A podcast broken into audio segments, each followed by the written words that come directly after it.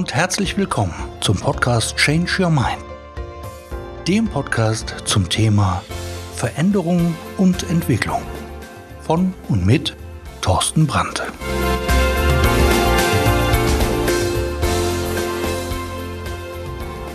Ja, hallo und auch von meiner Seite freue ich mich natürlich, dass du wieder in deinen Podcast Change Your Mind CYM, deinem Veränderungspodcast, zugeschaltet hast und auch wieder neugierig bist, was es mit dieser Folge so auf sich hat.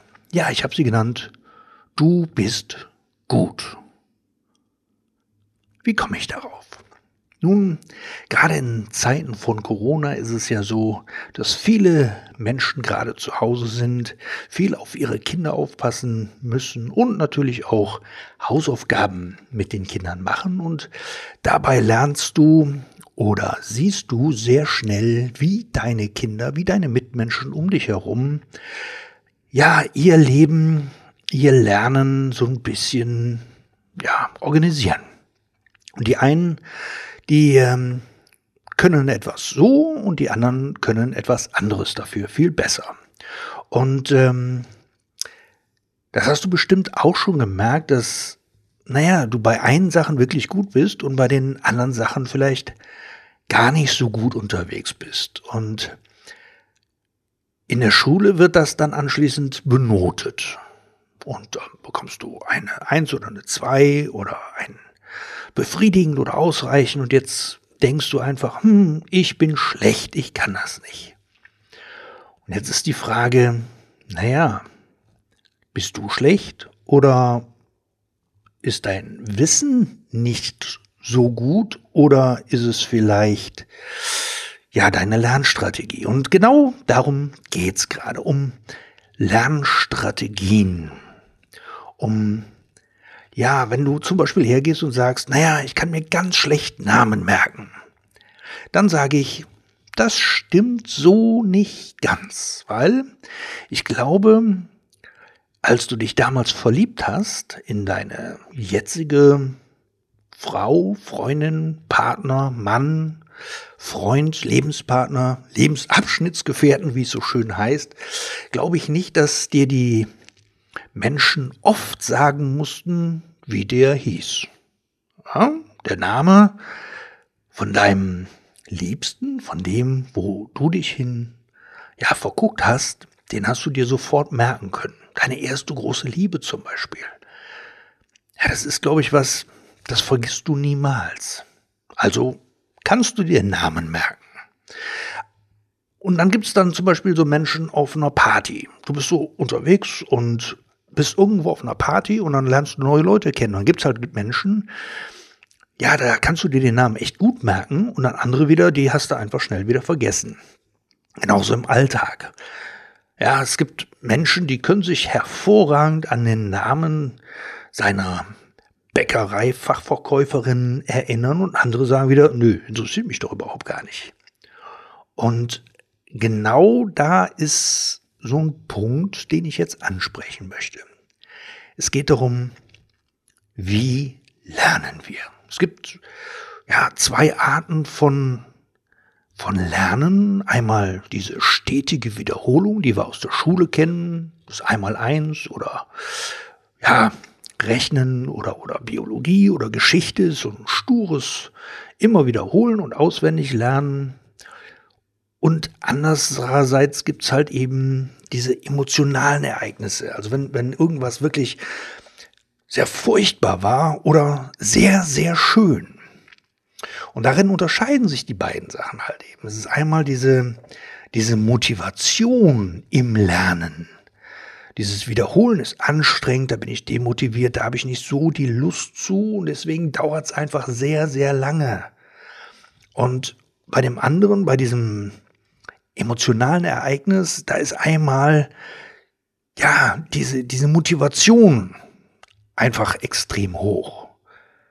Wie eben beim Verlieben den Namen deines Liebsten oder deiner Liebsten. Den vergisst du einfach nicht. Emotionale Ereignis kann aber auch eben eine ganz tolle, freudige Sache sein oder halt eben aber auch Angst oder Erschrecken. Wie zum Beispiel ein kleines Kind, was spazieren geht. Ist vielleicht drei oder vier Jahre alt und kann noch nicht richtig lesen und ist unterwegs und geht spazieren und kommt an einem Haus vorbei mit einem schönen, großen Garten, einer tollen Wiese, wo Blumen drauf wachsen und Schmetterlinge und schöne Vögel zwitschern und da ist auch ein Teich, wo vielleicht Fische drin schwimmen und ja, es sieht so schön aus und die Sonne scheint und bah, plötzlich kommt ein Hund und kläfft das kleine Mädchen an und innerhalb von einem Bruchteil einer Sekunde hat das kleine Mädchen gelernt, Hunde sind gefährlich. Und warum? Weil dieser emotionale Augenblick, dieses Erschrecken, diese Panik, diese Angst in dem Augenblick so groß war, dass es sich eingebrannt hat. Und die beiden Sachen kannst du schön miteinander vergleichen. Wenn du jetzt ein, ein großes Kornfeld oder ein Feld mit, mit ähm, hohen Gräsern hast und du gehst da halt einmal drüber. Von Punkt A nach Punkt B. Dann hinterlässt du eine Spur. Aber nach einem Tag oder zwei da sind die Grashalme wieder aufgerichtet. Und wenn du dann wieder drüber gehst, ja, dann den gleichen Weg, sind sie wieder platt. Und ein oder zwei Tage später sind wieder viele Grashalme aufgerichtet, aber nicht alle. Und je öfter du diesen Weg gehst, umso mehr wird's zum Trampelpfad und je weniger werden die Grashalme sich aufrichten und du hinterlässt deine Spur. Und wenn du das jetzt mit dem emotionalen Augenblick vergleichst, ist es so, als wenn du da einmal drüber gehst, aber richtig kräftig mit den Füßen auf den Boden stampfst und jedes Gras halt platt trittst. Und dann ist es einmal, wo du mit einer extrem hohen Intensität darüber gehst, ja, und die Grashalme sind alle platte. Und so lernen wir einfach. Wir lernen einfach durch entweder stetige Wiederholung, was aber sehr, sehr, sehr lange braucht, oder durch eine sehr hohe emotionale Impulse.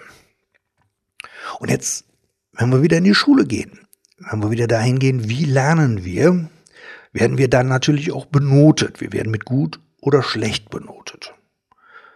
Und die Frage ist, was wird denn benotet? Wird unser Können, unser Wissen oder unsere Kompetenz benotet? Oder werden in Wirklichkeit unsere Lernstrategien benotet? Und ich denke, es sind tatsächlich die Lernstrategien, die benotet werden.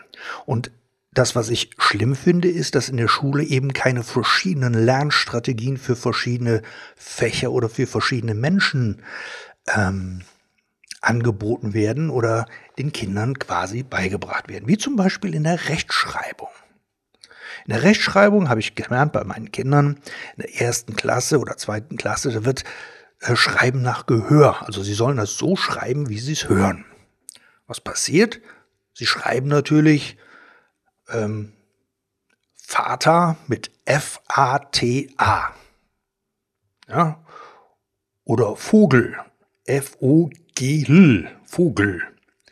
So, und das ist eigentlich Bullshit, weil die Kinder prägen sich natürlich so relativ schnell die falschen Wörter ein. Dann wird auch wieder gesagt, du sollst die Wörter langsam aussprechen und dabei wirst du sehen, dass du dabei aber auch Buchstaben verschluckst, weil du sagst ja nicht Vater, sondern du sagst ja Vater. Dazu möchte ich euch auch noch ein schönes Buch von der lieben Isabel Garcia äh, an die Hand geben. Ich rede ein Hoch auf Deutsch. Und da geht's eben um Aussprache im Deutschen, im Hochdeutsch. Und ähm, sie erzählt da sehr schön die ganzen Regeln, wann welche Sachen äh, wie gesprochen wird. Es wird zum Beispiel der König, wird ja mit IG zum Schluss geschrieben, wird aber König tatsächlich im Hochdeutschen ausgesprochen. Die Mehrzahl sind aber Könige und nicht Könige. Und diese ganzen Stolperfallen lernen die Kinder aber eben in dem ersten und zweiten Jahr nicht und schreiben deswegen ihre Sachen per se falsch, um sie dann anschließend in der dritten und vierten Klasse wieder richtig zu lernen. Und zwar da wieder durch diese stetige Wiederholung, Wiederholung, Wiederholung, Wiederholung. Ja, zuerst haben sie ein tolles emotionales Ereignis. Ey, ich kann schreiben, super, prima. Und anschließend durch die Wiederholung darf es wieder rausarbeiten. Viel intelligenter wäre doch ein visuelles Lernen. Wenn wir jetzt zum Beispiel mal hergehen und du schreibst dir mal deinen Namen, wie du heißt, einfach auf ein Stück Blatt Papier mit bunten Buchstaben. So eine Karteikarte oder kannst du eine Visitenkartenrückseite nehmen und du schreibst da jetzt einfach mal deinen Namen auf. Und du schreibst dir deinen Namen in bunten Buchstaben auf.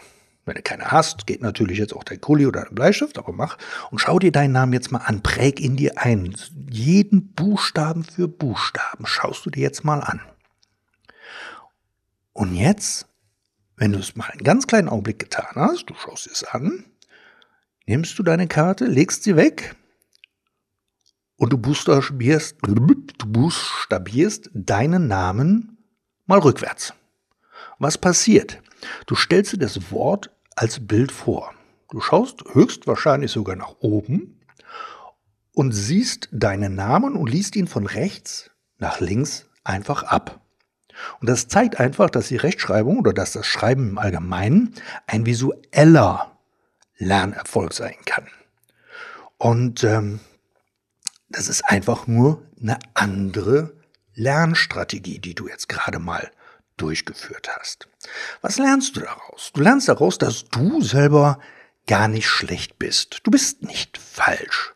Du nutzt nur in dem einen oder anderen Kontext, Lernkontext, Lebenskontext, ungünstige Strategien. Erfolgreiche Menschen nutzen zum Beispiel gute Strategien zum Thema Geld. Sie nutzen hervorragende Strategien, um Dinge zu beenden. Sie nutzen auch hervorragende Strategien, um erfolglose Dinge relativ zügig abzubrechen. Und sie nutzen extrem gute Strategien, um Chancen zu erkennen. Sind erfolgreiche Menschen deswegen grundsätzlich glücklicher? Nein, denn die eine Strategie hat überhaupt nichts mit der anderen Strategie zu tun. Nur weil, nur weil sie sehr gut mit Geld umgehen können, heißt es noch lange nicht, dass sie auch gute Lernstrategien haben oder dass sie gute Strategien haben, wie man mit anderen Menschen umgeht. Keineswegs. Und weil du das nun erkannt hast, dass es nur Strategien sind, nur Verhaltensweisen sind, die jeder erlernen kann, die auch du erlernen kannst, ja, kannst du jetzt mal anfangen, so, so ein bisschen dein Leben auch mal ein bisschen umzubrödeln. Wir haben ja die ganze Zeit davon geredet, um Veränderung. Aber wie funktioniert jetzt diese Veränderung? Schau einfach Dinge bei dir, die du wirklich gut kannst. Und dann guckst du dir mal Sachen an, die du vielleicht nicht so gut kannst und fragst dich einfach mal, wo ist da der Unterschied? Der Unterschied könnte zum Beispiel sein, dass du bei der einen Sache richtig Spaß hast und bei der anderen Sache eben nicht so einen Spaß hast. Dass die eine Sache dir mehr bringt, mehr Freude bringt, weil sie vielleicht auch leichter geht als eine andere Sache. Alle Sachen, die du lernst, sind am Anfang meistens schwierig, wie zum Beispiel bei Kindern das Fahrradfahren. Die setzen sich aufs Fahrrad, fahren los und fallen hin. Und dann stehen sie wieder auf und fahren los und fahren hin. Und ja, das ist anstrengend, das ist mühsam, das tut weh. Knie sind offen oder keine Ahnung, Ellbogen aufgeschürft, aber sie machen einfach weiter. Und irgendwann können sie es. Und dann, ja, dann macht es einfach wieder Spaß. Und was wenn du es einfach auch mal in einen anderen Kontext überträgst, wenn du diese Unterschiede, wo du merkst, oh wow, das kann ich aber gut und das kann ich nicht so gut, ja, wenn du einfach mal hergehst und diese Sachen einfach mal überträgst. Was ist, wenn du einfach die Strategien von dem einen oder anderen Menschen, der vielleicht auch etwas gut kann, einfach mal rausfilterst oder wie wir NLPler sagen, elizitierst dass du hergehst und schaust, oh wow, mein Kumpel XY, der kann aber echt gut lernen. Wie macht er das denn? Wie, wie, wie kriegt er das hin? Und dann fragst du ihn einfach und dann fragst du ihn nochmal, wie machst du das? Und dann achtest du mal darauf, was sind denn die Unterschiede von dir zu ihm. Und dann wirst du vielleicht sehr schnell feststellen, dass es vielleicht nur zwei oder drei kleine Sachen sind, die den Unterschied machen. Also, und da kommen wir dann auch schon direkt zu unserer Wochenaufgabe. Beobachte einfach mal Dinge, die du kannst. Was machst du denn da genau? Ja, also was, was genau ist die Reihenfolge, dein Verhalten? Was passiert wann wo? Und machst du sie in einem anderen Kontext, den du auch gut kannst, auch so? Oder ist da irgendwas anderes? Und dann beobachte mal Dinge, die nicht so leicht für dich sind. Was machst du da anders? Machst du da vielleicht auch die, die, die, die Strategien, die du da verwendest, verwendest du die überall bei Sachen, die du nicht leicht kannst? Oder ist das unterschiedlich? Und was wäre, wenn du die Strategien, die du kannst, also die du wirklich gut kannst, die dir leicht von der Sache gehen, auf andere Dinge überträgst, die du nicht so gut kannst? Was wird sich denn da für dich durch verändern? Und dann kannst du auch mal hergehen und die Strategien und Verhaltensweisen anderer Menschen herausfinden, die du auch gerne machen können oder können möchtest. Wo du hergehst und sagst, wow, also was der da macht, das gefällt mir, das will ich auch hinkriegen. Und das nennen wir Elizitieren, also die Strategie genau rausfinden und im Überschrift ist es Modeling of Excellence. Also wir modellieren eine Person und schauen, was macht der anders als wir. Ja, und das ist ähm, eigentlich der Punkt, wo du jetzt für dich erkennen darfst, dass du als Person nicht gut oder schlecht oder ja, überragend oder nichts wert oder sehr viel wert bist, sondern du bist gut. So wie du bist, bist du genau richtig. Du bist liebenswert, du bist ein toller Mensch, du bist wertvoll. Und in den einen oder anderen Dingen verwendest du Strategien, Verhaltensweisen, die für dich nicht dienlich sind. Und in anderen verwendest du wieder Verhaltensweisen, die wirklich richtig gut sind. Und jetzt kannst du wirklich mal hergehen und dann für dich erkennen, dass es nicht du auf der Identitätsebene, also ich bin nichts wert, sondern du bist sehr viel wert, jedoch die Strategie, die du bei dem einen oder anderen verwendest, ist nicht wirklich förderlich für dich. Ja, und äh, damit möchte ich dich auch schon diese Woche wieder entlassen. Ich möchte dir einfach nur den Mut geben, dir die Aussicht geben, einfach mal verschiedene Strategien anzuwenden, um zu sehen, ja, wie kann es denn anders sein? Wie kann es denn besser gehen? Wie kann es denn leichter gehen? Und ich glaube, das ist mal eine schöne Aufgabe. Such dir erstmal ein paar Kleinigkeiten raus, wo du sagst, hm, das kann ich gut. Was mache ich da genau? Das kann ich nicht so gut. Was mache ich denn da genau? Wo sind die Unterschiede? Und kann ich die einen Sachen vielleicht auf die anderen übertragen? Ich glaube, das ist eine schöne Aufgabe. Und äh, wenn du den Podcast jetzt weiterempfehlen möchtest, habe ich da natürlich überhaupt gar nichts gegen. Und natürlich kannst du mir auch eine 5-Sterne-Bewertung ja, ohne eine Kundenstimme dalassen. Das würde mich natürlich auch sehr freuen. Bis dahin, ciao, ciao, alles Gute, dein Thorsten.